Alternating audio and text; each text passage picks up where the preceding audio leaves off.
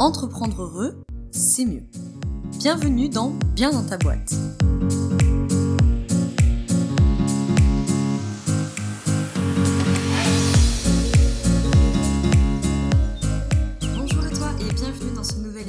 Podcast Bien dans ta boîte. Je te retrouve aujourd'hui avec un nouvel épisode consacré au yoga et je suis très contente puisque euh, à part les épisodes hors série qui concernent les chakras et l'entrepreneuriat, eh ben j'ai pas encore beaucoup parlé euh, de yoga ici. Et en fait, je viens pour répondre à une question qu'on me pose tout le temps, c'est euh, quel type de yoga pour quel type d'entrepreneur. Alors bien sûr la question elle est plus large que ça, c'est quel type de yoga est fait pour moi puisqu'il en existe beaucoup et qu'on a vite tendance à s'y perdre. Mais bien sûr, le thème du bien-être au travail étant de rigueur, j'ai voulu faire un épisode pour te présenter quatre types, cinq types pardon, de yoga différents et à quel profil, entre guillemets, d'entrepreneur est-ce qu'ils correspondent le plus ou à quelle période, à quel moment de ton entrepreneuriat tu peux aller chercher le plus de ressources dans quel type euh, de yoga?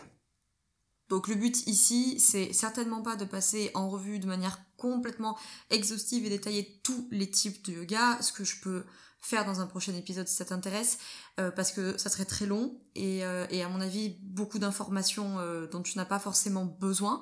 Donc aujourd'hui, je vais te parler de yoga vinyasa, ashtanga, hatha, yin et iyengar. Et déjà avec ça, on aura de quoi faire. Pour euh, les plus expérimentés qui m'écoutent, vous le savez qu'il existe d'autres formes de yoga, mais voilà, j'ai choisi déjà les, on va dire les, principales et puis euh, euh, celles aussi qui apportent le plus de, de nuances, de différences, sachant que bien entendu, tu peux pratiquer de tous les yogas. Je te conseille même de pratiquer de tous les yogas. Alors avant que je rentre dans le vif du sujet, je t'invite à nous rejoindre sur le groupe privé Bien dans ta boîte. À l'heure où je te parle, on est plus de 500 entrepreneurs et futurs entrepreneurs à s'entraider chaque jour, à hum, construire nos réussites ensemble, etc. Euh, donc je serais ravie de t'accueillir sur le groupe Facebook qui s'appelle tout simplement le groupe Bien dans ta boîte et euh, à rejoindre si tu le souhaites la newsletter, je l'envoie deux fois par mois avec les contenus, les actualités et surtout un mini article inédit. Donc sur ce, je vais pas déblatérer plus longtemps et je vais attaquer donc cet épisode. Comme je te le disais en introduction, il y a beaucoup de styles de yoga différents qui se sont, on va dire, rajoutés entre guillemets avec euh, l'histoire, avec euh, les différentes cultures, etc., etc. Donc aujourd'hui, je vais te parler de cinq yogas principaux. Il n'y en a pas que cinq, euh, certes, mais voilà, c'est ceux que j'ai choisis pour aujourd'hui avec des yogas plutôt dynamiques, des yogas restauratifs, des yogas beaucoup plus méditatifs et, voilà, je te donnerai quelques notions de ce que sont ces, pratiques, mais sans rentrer dans un niveau de détail extrêmement euh, approfondi, ce qu'on pourra faire, pourquoi pas, dans d'autres épisodes. En tout cas, le premier truc que je voulais dire, c'est juste euh, pourquoi faire Pourquoi donc euh, faire du yoga quand on est entrepreneur? Alors pareil, j'ai pas m'étaler pendant 4 heures, mais juste rappeler que le yoga, déjà, dans sa pratique physique, va te permettre, dans ton entrepreneuriat, de te défouler où et où de te calmer, on va en reparler euh, après, d'améliorer nettement ta santé physique, mais bien au-delà de ça en fait. Le yoga, euh, littéralement, ça veut dire union, unir l'énergie vitale et le mental. Et du coup, et puis même à, à, des aspects spirituels si tu veux rentrer dans cette conception-là, mais même si t'es pas branché spiritualité, dans la pratique, on va dire, un peu plus concrète, un peu plus pratique du yoga, ça va t'aider à te calmer, ça va t'aider à te défouler si tu es sur des pratiques plus euh, dynamiques. Euh, donc évidemment, ça va énormément t'aider d'un point de vue physique, puisqu'on peut très bien dans le yoga travailler sur, par exemple, peut-être que tu as des douleurs au dos à force de travailler assise toute la journée, peut-être que c'est des problèmes digestifs, en quel cas on peut tout à fait dans le yoga travailler par exemple sur des postures de torsion qui vont venir t'aider à, digérer, etc. Donc voilà, tu peux vraiment améliorer ta condition physique. Tu vas très nettement augmenter ta concentration et ta productivité puisque c'est vraiment le yoga, c'est la méditation en mouvement, c'est l'arrêt du flux incessant des pensées. Donc c'est une pratique de pleine conscience. Donc pour ça, je te renvoie à tous les épisodes euh, qui concernent la pleine conscience. Donc tu as plein d'articles, de programmes en ligne sur mon site, notamment si tu le souhaites, l'épisode 30 du podcast. Euh, qui est euh, sur justement la pleine conscience dans le business. Donc ça va t'aider sur le plan mental, ça va t'aider sur le plan émotionnel, ça va t'aider sur le plan physique, ça peut t'aider sur le plan thérapeutique si tu as des choses euh, à travailler. Et donc effectivement, quand on commence un peu à jeter un œil à l'univers du yoga, on peut se sentir un peu, on peut trouver ça un peu hermétique, se dire oh là là c'est quoi tout ce truc là, parce qu'on va te parler du yoga hatha, de vinyasa, d'ashtanga, d'yangar, de yin, de shavananda, tu vas dire c'est quoi ce bordel? C'est normal. Donc aujourd'hui, je voulais te présenter 5 types de yoga pour voir si tu t'y reconnais, pour voir ce qui pourrait le plus te convenir. Alors, il y, y a, deux choses. Il y a ce qui te convient, ce par quoi tu vas être attiré, et ce dont tu as besoin. Ce qui n'est pas toujours la même chose. J'attaque tout de suite avec le yoga vinyasa. Je commence par lui tout simplement parce que c'est mon champ de spécialité, c'est le yoga auquel moi je suis formée, celui que je pratique le plus et que je transmets le plus, qui est un yoga dynamique, donc généralement qui attire des gens plutôt dynamiques, qui ont vraiment envie de se de se défouler, qui ont envie de bouger, etc. Et c'est un yoga qui convient très bien et qui attire souvent ceux qui sont plutôt euh, créatifs, tout simplement puisqu'en fait en vinyasa on va euh, créer ce qu'on appelle des flots. Et donc on a beaucoup plus de créativité, de liberté en tant que professeur à créer des séquences euh, qui nous inspirent, à créer voilà. Moi j'aime bien par exemple créer en fonction de la saison, par exemple au printemps de faire des choses plutôt focus sur le foie, la vésicule biliaire. en janvier, on peut travailler plutôt l'ancrage et l'enracinement. Voilà, donc on peut jouer avec euh, toutes les postures qui existent, les enchaînements possibles et inimaginables. Donc ça va beaucoup plaire à ceux qui euh, pourraient avoir tendance à s'ennuyer parce que ça va beaucoup changer. C'est un yoga qui est beaucoup dans le flow, on, ne tient pas forcément très très longtemps les postures et du coup on change beaucoup. Donc voilà, souvent ça attire les gens créatifs, dynamiques, qui n'ont pas envie de s'ennuyer, qui ont quand même envie de transpirer. Après, euh, ces gens-là, j'en fais partie, hein, puisque je pratique beaucoup de vinyasa, ça ne nous fait pas de mal de passer par des yogas un peu plus euh, méditatifs, justement parce qu'on a aussi besoin de lâcher prise et de se calmer, mais je vais en parler après. Donc le vinyasa, eh ben, euh, peut-être que ça va te plaire, en tout cas ça fait à peu près partie des pratiques de yoga comme classiques comme tu peux les, les imaginer. C'est pas le yoga originel, loin de là, mais voilà, quand tu penses au yoga, tu penses souvent soit à du hatha, soit à du vinyasa. Le deuxième dont je voulais te parler, c'est le yoga ashtanga.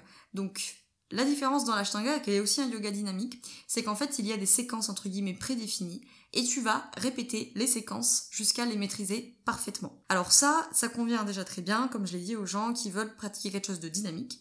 Il y a une notion quand même assez, euh, assez stricte entre guillemets dans l'ashtanga, puisqu'on va vraiment travailler les postures de la séquence jusqu'à les maîtriser pour pouvoir passer à la séquence d'après. Donc souvent, ça attire les personnes qui sont dynamiques, ça attire les personnes qui ont besoin de cadre, qui aiment bien que ce soit cadré, qui ont besoin de voilà, de faire peut-être moins de postures mais de les maîtriser à fond. C'est un yoga très très intéressant pour ça. Effectivement, moi qui me plaît moins parce que justement, j'aime bien cette liberté, cette créativité qu'on a dans le vinyasa, mais voilà, peut-être que toi ça peut ça peut t'intéresser. Ensuite, on a le yoga parmi les yogas, le yoga je le recommanderais à tous ceux qui sont vraiment en recherche de, l'harmonie, de beaucoup d'harmonie. C'est un yoga euh, originel, c'est un yoga qui est moins cardio, entre guillemets, on va tenir les postures plus longtemps. Ce temps-là dépend euh, généralement du professeur, mais on peut tenir les postures 4, euh, 5 respirations, des fois 6, 7, 8, 10 respirations. Donc je te laisse imaginer que, tu vois, la posture du bateau, les guerriers, tout ça pendant 10 respirations. Et le mot Hatha, qui s'écrit H-A côté, donc le A et Ta, T-H-A. Euh, on dit souvent que c'est l'union du soleil pour A et Ta pour la lune. Euh, alors, dans le sens euh, littéral, on, parlerait plus de l'énergie vitale pour le A et du mental pour le Ta. Enfin, dans tous les cas, tu comprends qu'il y a une notion vraiment d'unification. Donc c'est vraiment un yoga que je te conseille si tu cherches beaucoup d'harmonie, beaucoup d'union. C'est c'est un très très beau yoga. Tu vas retrouver beaucoup euh, de textes anciens qui sont liés au Hatha Yoga, comme notamment les fameux euh, Hatha Yoga Pradipika. Voilà, si tu veux aller voir, puisqu'en fait dans les textes euh, anciens du yoga, les Yoga Sutras, il n'y a pas grand chose en fait, il n'y a même qu'un seul sutra sur la pratique concrète, la technique euh, du yoga qui dit que l'assise est stable et confortable. Et donc, il a fallu euh, le tome 2, si je peux dire ça comme ça, pour euh, donner plus de, de concret. Mais il n'y a aucune posture debout dans ces ouvrages-là. Donc, voilà, si tu es vraiment en recherche d'harmonie, d'union, de quelque chose où on tient les postures beaucoup plus longtemps, moi je sais que ça plaît beaucoup à certains débutants qui y a autour de moi parce qu'on tient les postures longtemps et donc ils ont le temps de s'installer dans les postures, de comprendre comment se placer, etc. Là où la pratique du vinyasa vraiment en flow euh, peut euh, bah, des fois être un peu compliqué à suivre parce qu'on n'a pas forcément le temps de, de, bien se caler. Alors attention au vinyasa, hein, on peut garder les postures plus longtemps, mais euh, voilà, quand on est vraiment vraiment en flow, ça peut être un peu plus dur à suivre, en tout cas au début, quand on connaît pas encore très bien les postures et les enchaînements.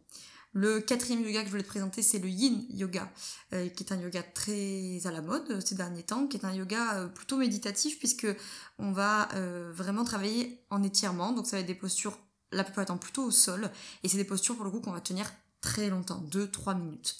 Donc c'est un yoga vraiment très intéressant pour toutes les, entrepreneurs, pour tous les entrepreneurs qui ont besoin de calme, qui ont besoin de lâcher prise. Euh, et ça attire souvent les personnes plus calmes, etc. Mais je le dis en connaissance de cause, euh, tous les entrepreneurs comme moi qui sont très très actifs tout le temps dans l'action, etc. Ça nous fait le plus grand bien. Et c'est souvent plus difficile pour nous parce que euh, parce que le mental vient tout envahir, parce qu'on a le temps pendant 2-3 minutes de posture. Et hum, et en fait, c'est extrêmement bénéfique parce que vous allez arrêter d'être constamment. Je vous dis pas d'arrêter le vinyasa, l'ashtanga, etc. C'est pas moi qui vais dire ça, mais euh, on est constamment dans l'hyperaction, dans, dans le yang en fait pur. Et du coup, ça fait vraiment beaucoup de bien à, à ce type de personnes d'aller pratiquer de temps en temps du yin. Euh, c'est euh, un super yoga, je trouve, pour le lâcher prise parce qu'il y a certaines postures où l'étirement peut être vraiment inconfortable.